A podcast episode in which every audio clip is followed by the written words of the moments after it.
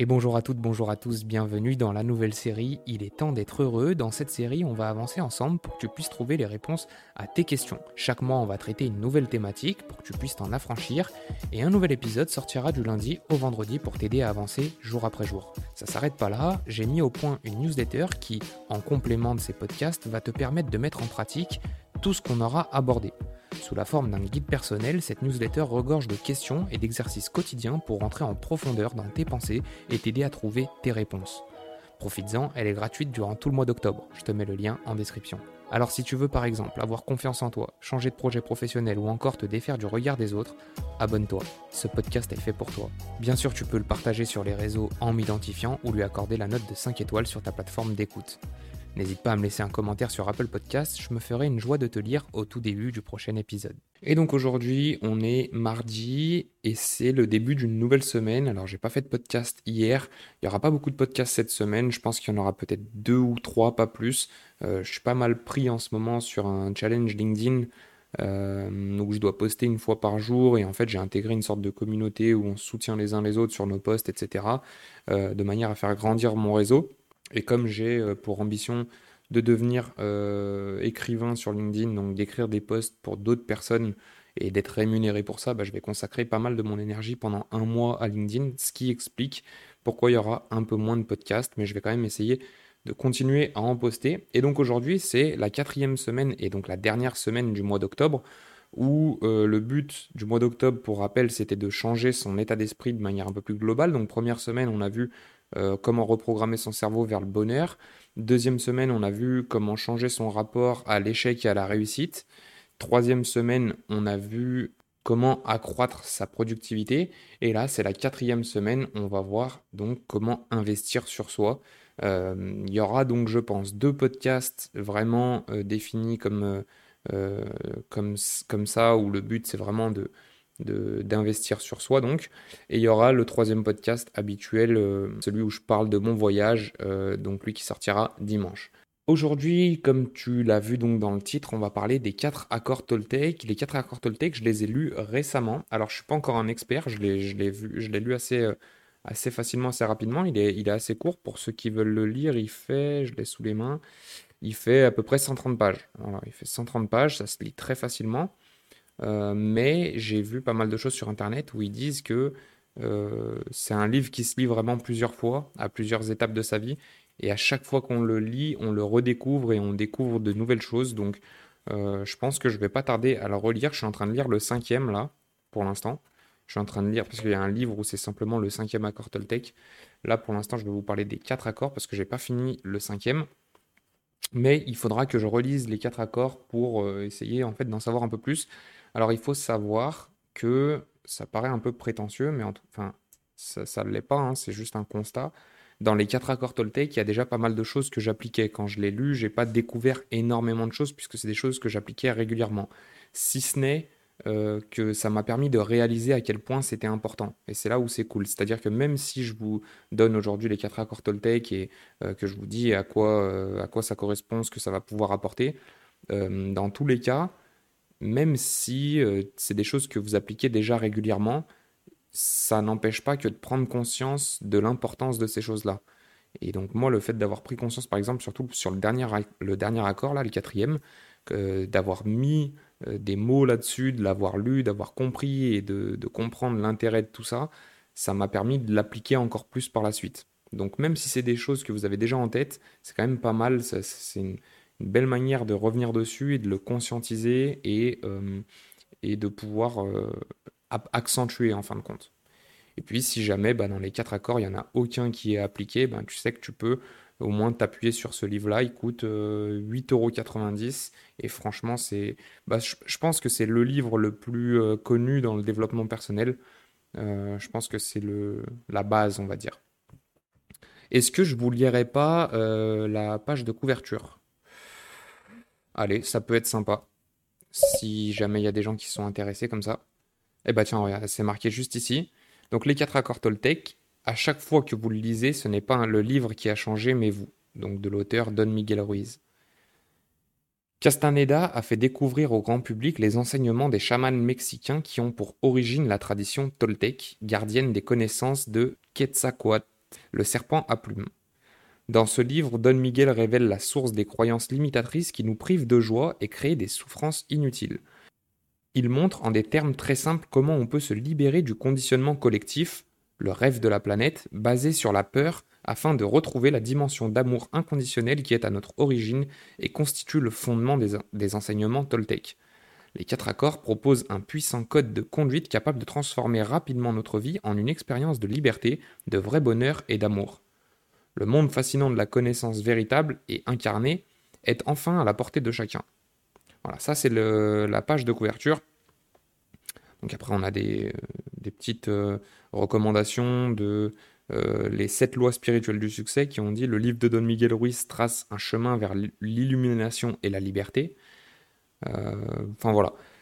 Et après, il y a un petit truc sur l'auteur que je peux vous lire aussi. Don Miguel Ruiz, bien que né et élevé au Mexique par une mère curandera, guérisseuse, et un grand-père nagual, donc un chaman, choisit de faire des études de médecine et de devenir chirurgien.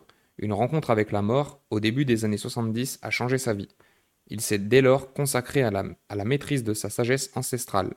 Il est maintenant devenu un nagual de la lignée des chevaliers de l'aigle, voué au partage de sa connaissance des enseignements des anciens Toltecs. En gros, les Toltecs, c'est donc il y a quelques milliers d'années, c'est une civilisation euh, mexicaine qui était reconnue pour être des femmes et des hommes de connaissance. Ils étaient considérés en fait comme des scientifiques et des artistes voués à explorer et préserver la connaissance spirituelle. Et donc, pour faire suivre les enseignements tirés de ces générations, les maîtres, donc les chamans, les naguals, ont préservé et transmis leurs connaissances de génération en génération.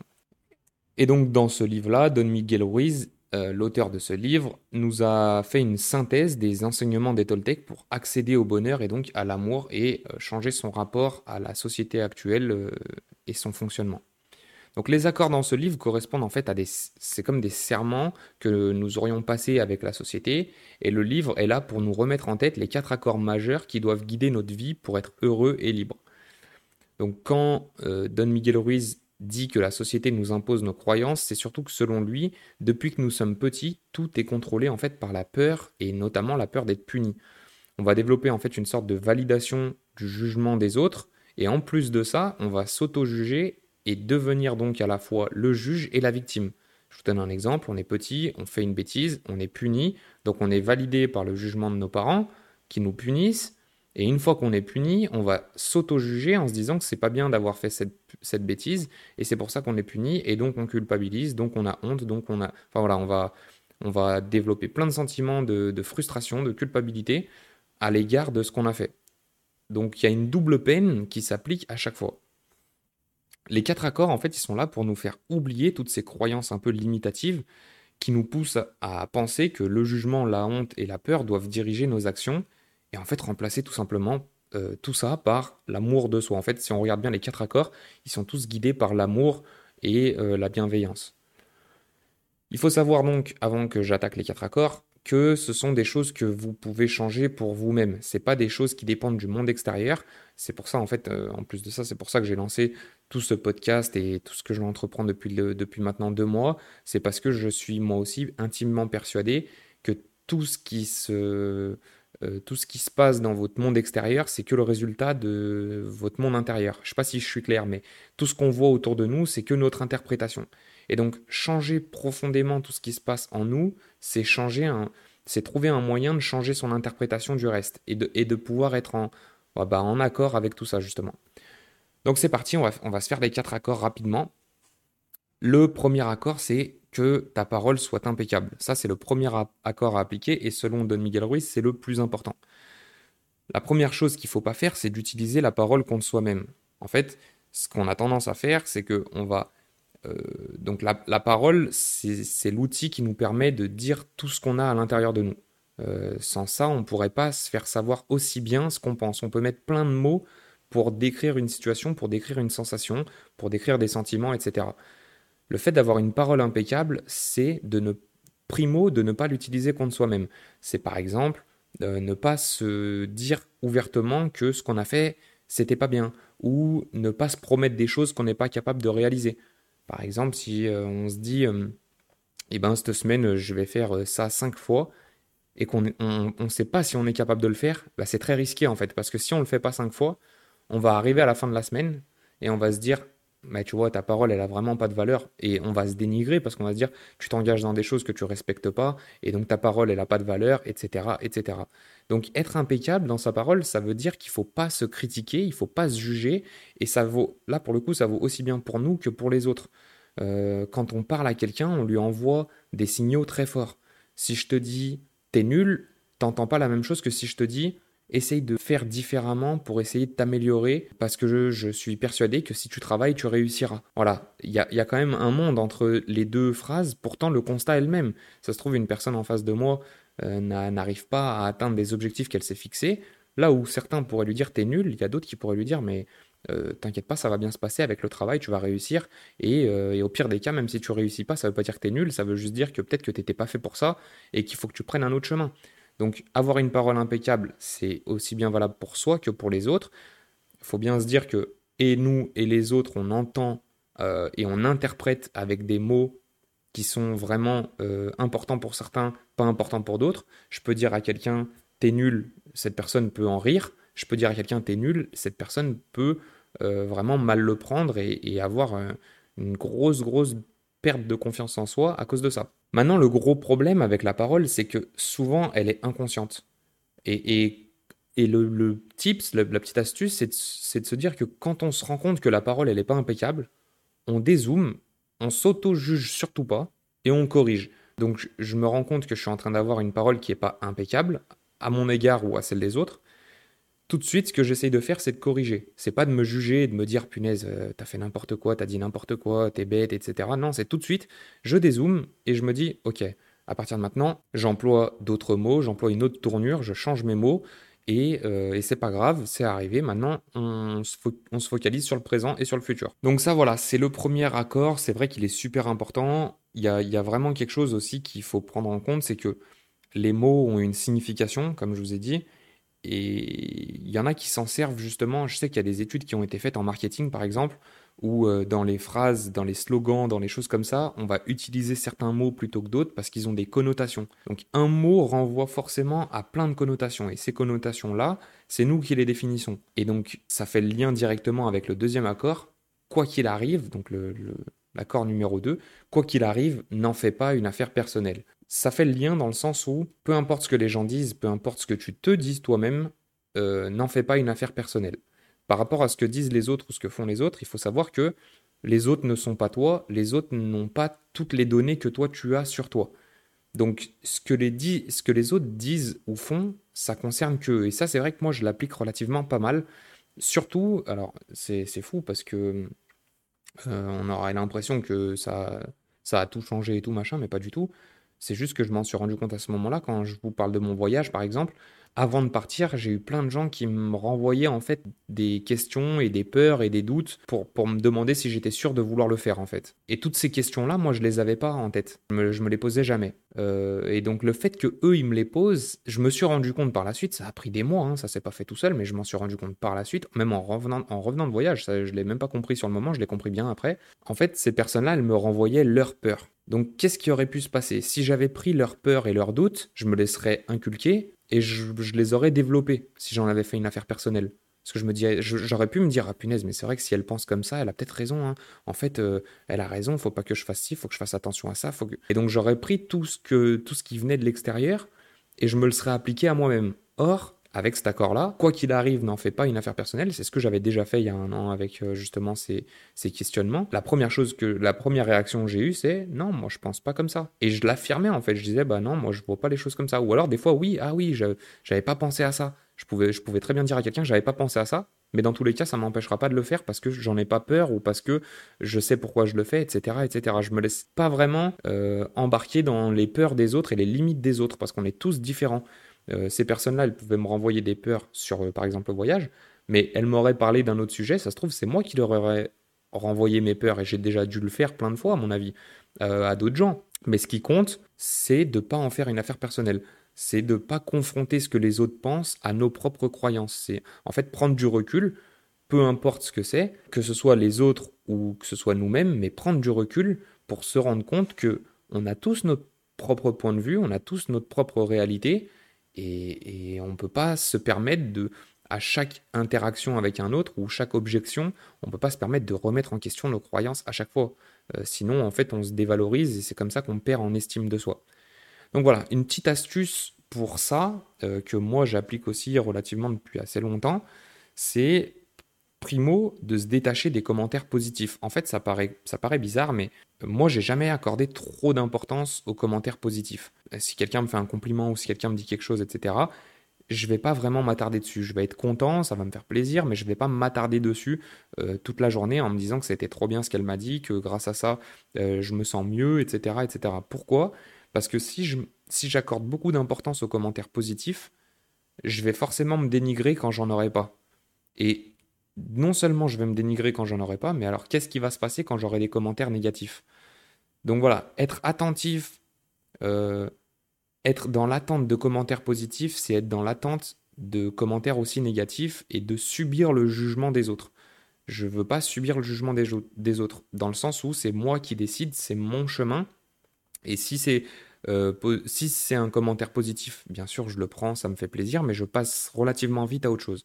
Et c'est un conseil que je peux donner à tout le monde, c'est vraiment ne vous attardez pas sur les conseils positifs ou négatifs au même titre en fait. C'est euh, peu importe tant que ça vient de l'extérieur, n'oubliez pas que ça vient de l'extérieur, justement. Et ce qui compte, c'est ce qu'il y a à l'intérieur de vous, pas à l'extérieur.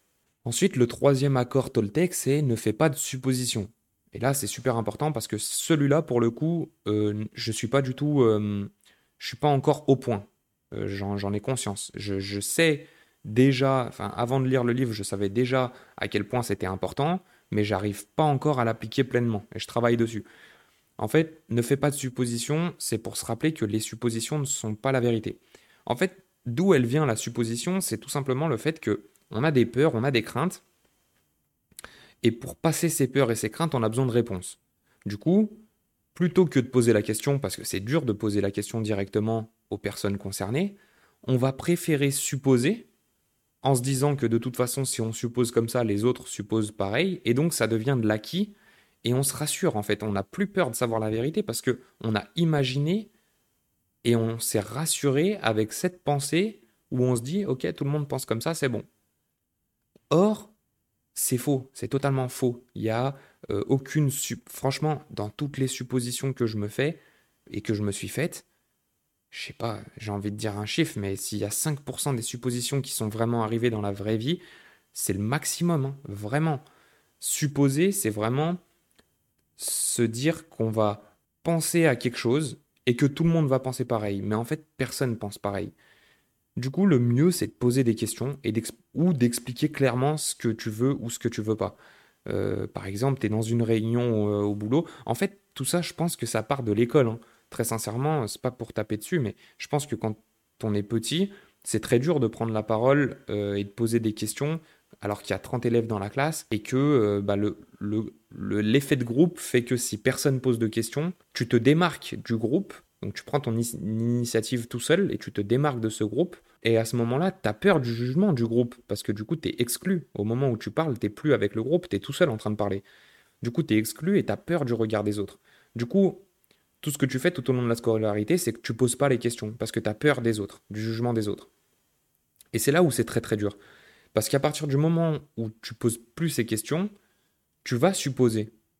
Forcément, tu vas supposer que tu as la réponse ou que tu l'as pas, ou que ce serait ci ou que ce serait ça, mais dans tous les cas, tu n'as pas expliqué clairement ce que tu voulais ou ce que tu voulais pas savoir. C'est ça qui va se passer tout au long de notre vie après, c'est que par exemple, tu es au boulot, il y a une réunion, il y a quelque chose que tu comprends pas, et bah, tu vas préférer euh, laisser couler, plutôt que de demander et de clarifier la situation, tu vas préférer laisser couler parce que tu as peur qu'on te juge. Du coup, tu sauras pas vraiment la vérité et tu vas peut-être partir sur un chemin qui est totalement erroné et tu vas peut-être te taper la honte une semaine après parce qu'au moment du rendu, tu auras fait n'importe quoi. Et donc là, tu vas t'auto-juger parce que tu vas dire que ce que tu as fait, c'est pas bien, etc., etc. C'est un engrenage. Par contre, si on part dès le début, à la base, on coupe tout ça, on pose la question très sincèrement en disant j'ai pas compris, est-ce que tu peux réexpliquer? Déjà, d'une part, il y a, de fortes chances qu'il y ait quelqu'un d'autre dans la salle qui dise bah, c'est vrai que moi non plus, c'était pas très clair pour moi, déjà. Et d'autre part, tu vas pouvoir gagner du temps et gagner en pertinence par la suite. Euh, moi, je sais que quand j'étais en cours, quand je comprenais pas et que ça m'intéressait, alors quand ça m'intéressait pas, c'est vrai que bah, l'effet de groupe, comme je vous ai dit tout à l'heure, J'étais totalement euh, passif. Par contre, quand ça m'intéressait et que je voulais savoir, franchement, je posais la question et je me fichais complètement de savoir ce que les autres pensaient à ce moment-là, parce que j'avais envie de savoir. Et, et à chaque fois, c'est vrai qu'il y a des gens qui disent, c'est vrai que moi non plus, j'ai pas compris. Ou alors, il y a des gens qui vont pas vous le dire, mais qui vont être d'autant plus à l'écoute une fois que vous avez posé la question. Ça veut dire qu'en fait, ils n'avaient pas compris non plus. Donc, euh, faire des suppositions, c'est se rassurer dans son imaginaire, mais dans la réalité, c'est se décaler de, ce qui se passe pour de vrai. Donc le mieux, c'est de poser des questions, de se rassurer avec la vérité et pas avec des suppositions. Et il faut pas hésiter à demander, il faut pas hésiter à poser des questions, il faut pas hésiter à essayer de clarifier des situations. Et enfin, le quatrième accord Toltec, le dernier de ce livre en tout cas, c'est fais toujours de ton mieux. Et cet accord-là, franchement, c'est vrai que moi, je, ne sais pas que je l'applique pas, c'est que on en oublie l'essentiel euh, quand on s'engage dans quelque chose, et on en oublie que l'essentiel, c'est justement ça, c'est de faire de son mieux. Donc ça, ça s'applique forcément pour ces, les trois premiers accords qu'on a vus, mais ça s'applique pour tout le reste. En fait, ce qu'il faut, c'est trouver le juste milieu, parce que si j'en fais trop, je perds de l'énergie. Euh, donc euh, peut-être que je vais me rassurer, etc., mais je vais perdre de l'énergie. Si j'en fais moins, je vais me frustrer parce que je ne suis pas capable d'atteindre ce que je me suis fixé. Du coup, je suis frustré, je suis déçu, etc., etc. Faire de son mieux, c'est pas en faire trop, en faire pas assez, c'est trouver la, recette que vous intégrez à chaque fois dans un nouveau projet qui va permettre en fait de jamais se décevoir. C'est-à-dire que je ne sais pas si c'était la semaine, il me semble que c'était la semaine dernière, dans le podcast de la semaine dernière, je ne sais pas si vous vous rappelez, j'avais parlé de justement euh, le fait de courir, euh, par exemple, quelqu'un qui a l'habitude de courir, etc., et un jour il est démotivé, il n'a pas envie, euh, d'habitude il court 10 km par exemple, et eh ben il y a un jour où il va pas être capable parce qu'il est, il est complètement démotivé, il est fatigué, il a d'autres problèmes, etc. Faire de son mieux à ce moment-là, ça revient pas à courir 10 km. Parce qu'on sait que les, circonstances actuelles ne permettent pas de le faire. Du coup, ça sert à rien d'avoir une parole qui sera pas impeccable en se disant aujourd'hui je vais courir 10 km comme d'habitude, alors que ça se trouve au bout de 5 il va abandonner. Le mieux, c'est tout simplement de se dire ok, bah je revalorise l'instant présent en me disant faire de mon, faire de mon mieux à l'instant T où c'est compliqué, faire de mon mieux ça revient simplement à mettre mes baskets et à aller courir. Peu importe combien je vais courir, peu importe le temps, peu importe la distance, peu importe la vitesse faire de mon mieux à ce moment-là, c'est me motiver, prendre mon courage à deux mains, mettre mes chaussures et aller dehors. Et après, tout ce qui se passera après, pendant la séance, ça me regarde plus. Je serai déjà fier de moi parce que j'aurais fait un truc que je, euh, que je ne pouvais pas faire, enfin que je ne pensais pas pouvoir faire à l'instant. Donc voilà, c'est ça faire de son mieux. C'est toujours donner tout ce qu'on peut à l'instant T. C'est pas donner tout ce qu'on peut, parce que bien sûr, on est tous capables de, euh, en se dépassant, en se surpassant, on est tous capables de faire et de produire des choses incroyables. Si je veux, demain, je peux poster euh, deux podcasts par jour. Si je veux, ah ouais, je vais me tuer à ça, mais je suis capable. Mais est-ce que c'est ça faire de mon mieux? Ce ne sera pas vraiment faire de mon mieux parce que je vais simplement surproduire, je vais perdre beaucoup d'énergie et dans deux semaines, je vais arrêter parce que je serai totalement fatigué. Je peux aussi faire moins, je peux faire un podcast toutes les trois semaines. Sauf que je vais me dire, mais attends, tu es capable de faire euh, deux podcasts par jour si tu surcharges, et t'es pas capable de sortir un podcast euh, plus rapidement. Donc, je vais trouver le juste milieu et je vais me dire, ok, faire de mon mieux, par exemple cette semaine, comme je vous expliquais en tout début, ça tombe bien qu'on parle de ça, comme je vous expliquais au tout début, faire de mon mieux cette semaine-là, ça revient à faire deux à trois podcasts par semaine. Alors que je suis capable d'en produire 5, 6, 7, 8 si je veux. Mais là, maintenant, cette semaine, parce que j'ai d'autres choses, parce que j'ai d'autres préoccupations, parce que la situation actuelle ne me permet pas de faire différemment, je peux donner de mon mieux et d'être focalisé 100% dessus, deux à trois podcasts par semaine. Et bah, c'est ce que je vais faire. Et je vais pas me juger, je vais pas me dire que c'est bien, c'est pas bien. Je vais pas euh, faire de suppositions sur ce que vous, vous allez penser en vous disant peut-être, je sais pas, euh, ouais, bah, il ralentit la cadence, machin et tout. Je vais pas penser, je vais pas supposer quoi que ce soit. Et quoi qu'il arrive, même si vous pensez des choses qui sont négatives à cet égard, accord numéro 2, je ne vais pas faire euh, de ce que vous pensez une affaire personnelle. Je ne vais pas en faire une affaire personnelle de ce que vous pensez, de ce que je fais et de mes choix. Parce que ça regarde que vous, en fait. C'est, vous qui allez penser ça et c'est pas moi. Moi, je sais euh, dans quelle direction je vais, je sais pourquoi je fais les choses et j'ai pas besoin ni d'être validé, ni d'être, euh, comment dire, pas validé. J'ai pas besoin, en fait, de tout ça. Même si, bien sûr, j'essaie toujours de coller au maximum ce que je fais avec, euh, avec vos attentes, parce que le but c'est de vous donner un maximum de, de clés pour, euh, pour, bah, pour tout, pour réussir, pour s'émanciper du regard des autres, pour se développer, pour se lancer dans vos projets. Donc forcément, mon, mon but, c'est de vous toucher avec tout ça. Mais il y a aussi d'autres paramètres à prendre en compte. Et donc voilà, c'est pour ça que j'essaye d'appliquer en fin de compte toujours ces quatre accords dans, euh, dans les projets que je lance. Mais c'est vrai que c'est des choses que je fais un peu inconsciemment.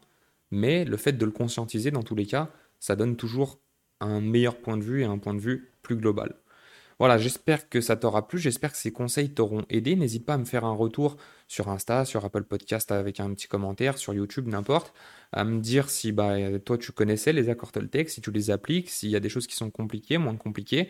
Puis après, peut-être que je pourrais euh, insister sur certains accords euh, si, si jamais ça revient, etc. Voilà, c'est quelque chose qui est largement faisable. Euh, d'ici quelques semaines, le temps que je lise euh, le cinquième accord Toltec, je ferai donc euh, un podcast pareil pour expliquer ce qui se passe dans le cinquième livre, dans le cinquième accord. Et donc cette semaine, le deuxième podcast, ce sera pareil. Je vais vous parler d'un autre livre que j'ai lu récemment qui m'a vraiment vraiment changé la vie, qui s'appelle Trouver son pourquoi de Simon Sinek pour ceux qui connaissent. Euh, donc voilà, je vous en dis pas plus. On se retrouve en fin de semaine pour ce podcast et puis on se retrouvera dimanche pour la suite de mon voyage. Voilà, j'espère que ça t'aura plu. Et si toi aussi tu as besoin de trouver tes réponses et que tu souhaites avancer, rejoins la newsletter et remplis ton guide personnel chaque jour pour en découvrir plus sur tes envies profondes. C'est la fin de ce podcast et si tu es encore là, c'est que cet épisode t'a plu et j'en suis très heureux. Alors n'oublie pas de me laisser la note de 5 étoiles sur ta plateforme d'écoute, active la cloche pour ne rien rater et rejoins-moi sur Instagram et LinkedIn pour suivre mon actualité. On se dit à demain pour un nouvel épisode et surtout, quoi qu'il arrive, continue d'avancer. Peace.